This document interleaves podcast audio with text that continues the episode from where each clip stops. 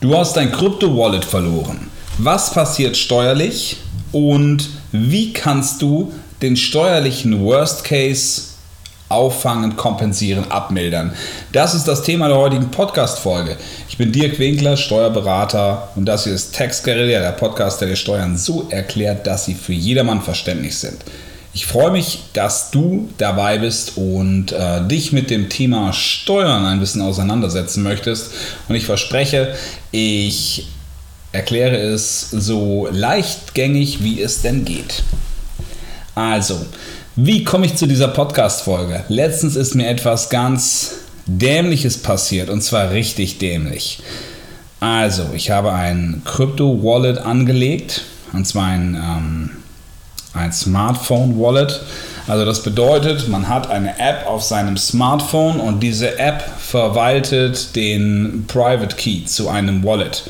Und ähm, ihr wisst als Krypto-Insider, wenn man den Key nicht hat, dann gehören einem die Coins nicht. Not your keys, not your coins. Das ist so der eiserne Grundsatz. Und ähm, tja, das habe ich nachhaltig nicht beachtet. Ich habe mir also diese ähm, Wallet heruntergeladen und habe lustig angefangen, mir da unterschiedliche Coins drauf zu packen. Im Endeffekt war es auch nicht wirklich wenig an Gegenwert. Das macht das Ganze schmerzhaft und du ahnst schon, worauf es hinausläuft. Ich habe mir den, ähm, den Seed nicht aufgeschrieben. Also den Seed, das ist ja quasi der Backup, wenn man den, ähm, wenn man den Private Key nicht mehr hat. Man kann ähm, den Private Key tatsächlich auch in der iCloud hinterlegen. Mag vielleicht nicht das Allersicherste sein, aber es ist natürlich eine Möglichkeit, wenn einem irgendwann mal dieses, diese App äh, verloren gehen sollte, dass das halt nochmal die Möglichkeit ist, die Backdoor, um halt nachher den Zugang zu seiner, zu seiner Wallet zu bekommen. Also, was passiert mir oder was mache ich nicht? ich sollte da ruhig mal ein bisschen ehrlicher sein. Ich schreibe mir weder den Seed auf, noch bewahre ich, ähm, noch bewahre ich äh, diesen Seed respektive den Private Key in einer iCloud auf. Es, ähm, ich weiß nicht genau, was nachher passiert ist. Möglicherweise gab es ein Update. Das Wallet startet sich neu und das bedeutet, das Wallet hat gesagt, so, jetzt gib mal bitte deinen Seed ein, weil ähm, ich habe nämlich diesen automatischen Zugang nicht mehr. Normalerweise immer, wenn ich das Wallet geöffnet habe, stand da direkt meine Kryptowährung, die ich dort verwahrt habe und ich konnte auch direkt dann damit agieren. Also ich konnte halt Transaktionen ähm, abschließen, wie ich wollte. Aber auf einmal war das nicht mehr da. Und dann habe ich erst realisiert, nach ein paar Minuten, ich dachte erst nur, das hätte sich kurzfristig aufgehängt und äh, wäre dann kurzfristig danach wieder da. Nein, Pustekuchen. Tatsächlich keine Möglichkeit mehr, dass ich an diese Coins rankomme. Und da ist es mir erst eben bewusst geworden. Ich habe mir vorher nicht die Gedanken darüber gemacht, dass diese App an sich ja einfach nur der, nur der Verwahrer des Schlüssels ist. Natürlich, wenn man darüber nachdenkt, ist es wahnsinnig logisch. Ähm, natürlich sollte man auf diesen Schlüssel ganz gewaltig gut aufpassen. Aber das ist mir vorher tatsächlich nie in den Sinn gekommen. Also, richtig doof, richtig dämlich. Ich glaube, äh, Fuck up ist der, ähm, ist der Wortlaut dafür.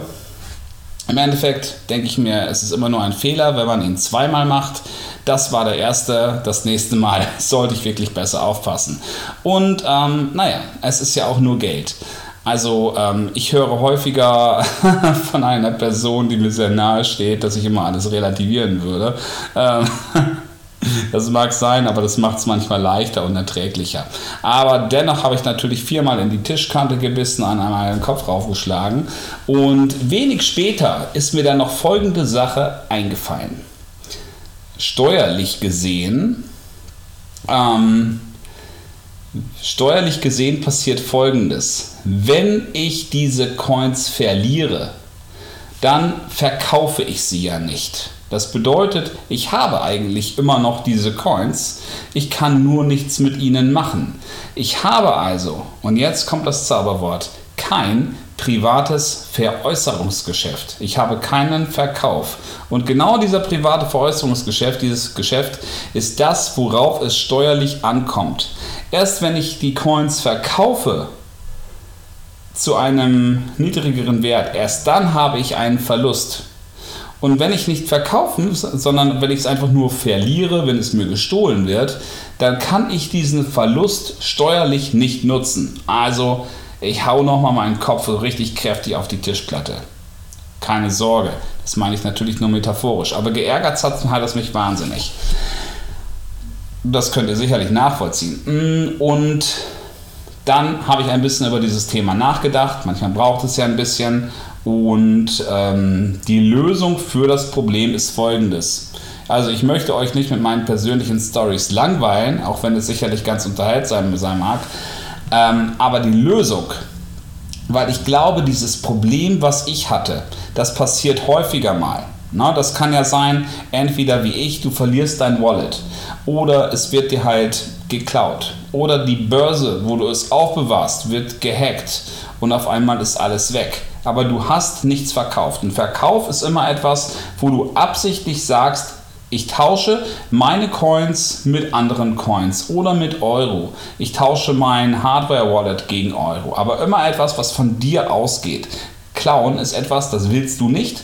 Und deswegen kann es nachher auch nicht zu einem Verkauf kommen. Und deswegen hast du steuerlich Nachteil. Na, nochmal dazu. Angenommen, du machst einen Gewinn von 10.000 Euro in Kryptowährungen. Und dieser Gewinn, der wird dir danach wieder entwendet. Dann hast du dennoch 10.000 Euro, die du versteuern musst mit deinem persönlichen Steuersatz, ohne dass du nachher wirklich einen Vorteil hast. Also du hast nachher sogar noch einen Nachteil, obwohl du null hast, null Ergebnis hast. So, jetzt habe ich gerade großmäulig schon angepriesen, dass es eine Lösung für das Problem gibt. Und zwar, du verkaufst diesen Coin und du, verkaufst dieses Wallet an jemand anders. Such dir zum Beispiel einen Freund und sag dem, schau mal, hier gibt es ein Wallet, da sind meinetwegen 10.000 Euro in Coins drauf. Der Nachteil ist, die Wahrscheinlichkeit, ähm, dass diese Coins irgendwann mal, dass sie verfügbar für dich sind, ist relativ gering. Das kann sein, dass irgendwo dieser, dieser Key, dieser Private Key noch wieder auftaucht. Vielleicht habe ich ihn dann doch irgendwo notiert und weiß es halt einfach nur nicht mehr. Also die, die Wahrscheinlichkeit ist einfach super gering. Meinetwegen 0,001 Prozent. Und 0,01 Prozent. Dann macht die Rechnung gleich nämlich Sinn. Weil wenn du jetzt nämlich sagst, die Wahrscheinlichkeit ist so gering, dann gebe ich dir tatsächlich auch nur den Gegenwert von einem Euro. 1 Euro mal 0, oder 10.000 Euro mal 0,01 Prozent gleich 1 Euro. Also verkaufst du das an deinen Freund für 1 Euro. Und das bedeutet, dann hast du es ihm tatsächlich verkauft. Das kannst du ungefähr so vergleichen, als würdest du einen Lamborghini besitzen, aber dieser Lamborghini, der ist auf dem Mars. Das ist total klasse für dich, dass du theoretisch einen hast. Aber was bringt es dir, wenn du damit nicht fahren kannst? Du kannst ihn nicht mal sehen, weil er so unglaublich weit weg ist. Also du kannst dich nicht mal in irgendeiner Form darüber freuen. Aber du kannst ihn natürlich verkaufen, weil du bist ja der rechtmäßige Eigentümer. Ne, du kannst den Kfz-Brief übergeben, nur das Auto an sich. Äh, die Wahrscheinlichkeit ist für den anderen erst da, wenn er irgendwann mal auf den Mars holen und es abholen kann, was noch ein bisschen dauern kann. Also soweit zu der bildhaften Sprache hierbei. Aber das Coole ist einfach für dich, dass du es verkauft hast. Du hast dieses private Veräußerungsgeschäft jetzt. Und zwar zu einem Preis von einem Euro auf der anderen Seite standen 10.000 Euro, du hast also 9.999 Euro Minus gemacht.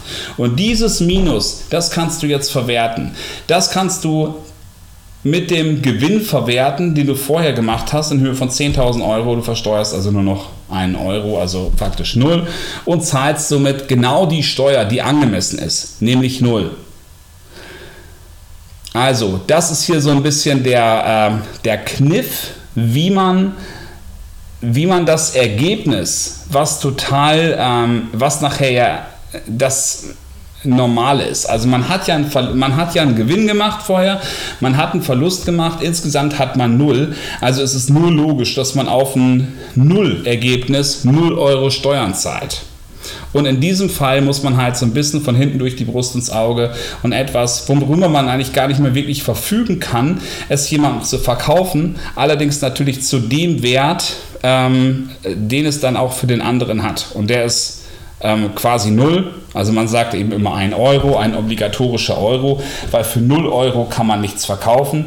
Ähm, es muss halt ein Gegenwert da stehen und das ist halt eben der gering, geringstmöglichste Wert. Man könnte auch tatsächlich sagen ein Euro Cent, aber meistens ähm, schreibt man diese Verträge dann ein Euro rein.